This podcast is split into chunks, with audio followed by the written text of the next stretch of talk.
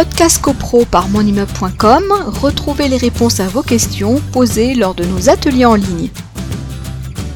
Dans les PV d'AG, ben, il n'y a pas forcément tout qui, est mentionné, notamment les devis, euh, certains textes d'information auprès des copropriétés, des copropriétaires, je pense.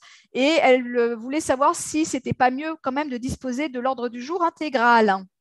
Vous pouvez. Alors, la loi n'oblige pas de communiquer les ordres du jour, mais euh, en revanche, euh, les PV d'Assemblée générale euh, oui, alors vous pouvez demander à votre vendeur hein, les convocations. Alors est-ce qu'il les a conservées ou pas?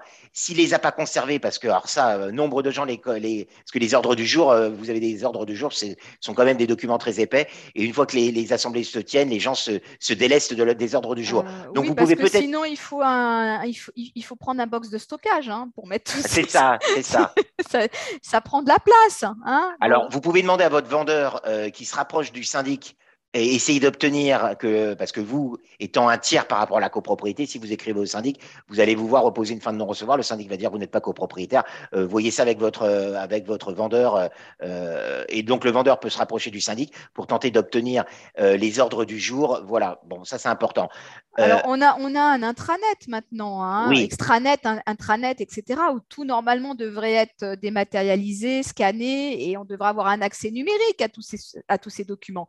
Donc ça devrait être possible de nos jours. On imagine que ça devrait être possible. Hein. donc, il faut juste voir avec le copropriétaire qu'il aille se connecter à son extranet. Et ça devrait être possible.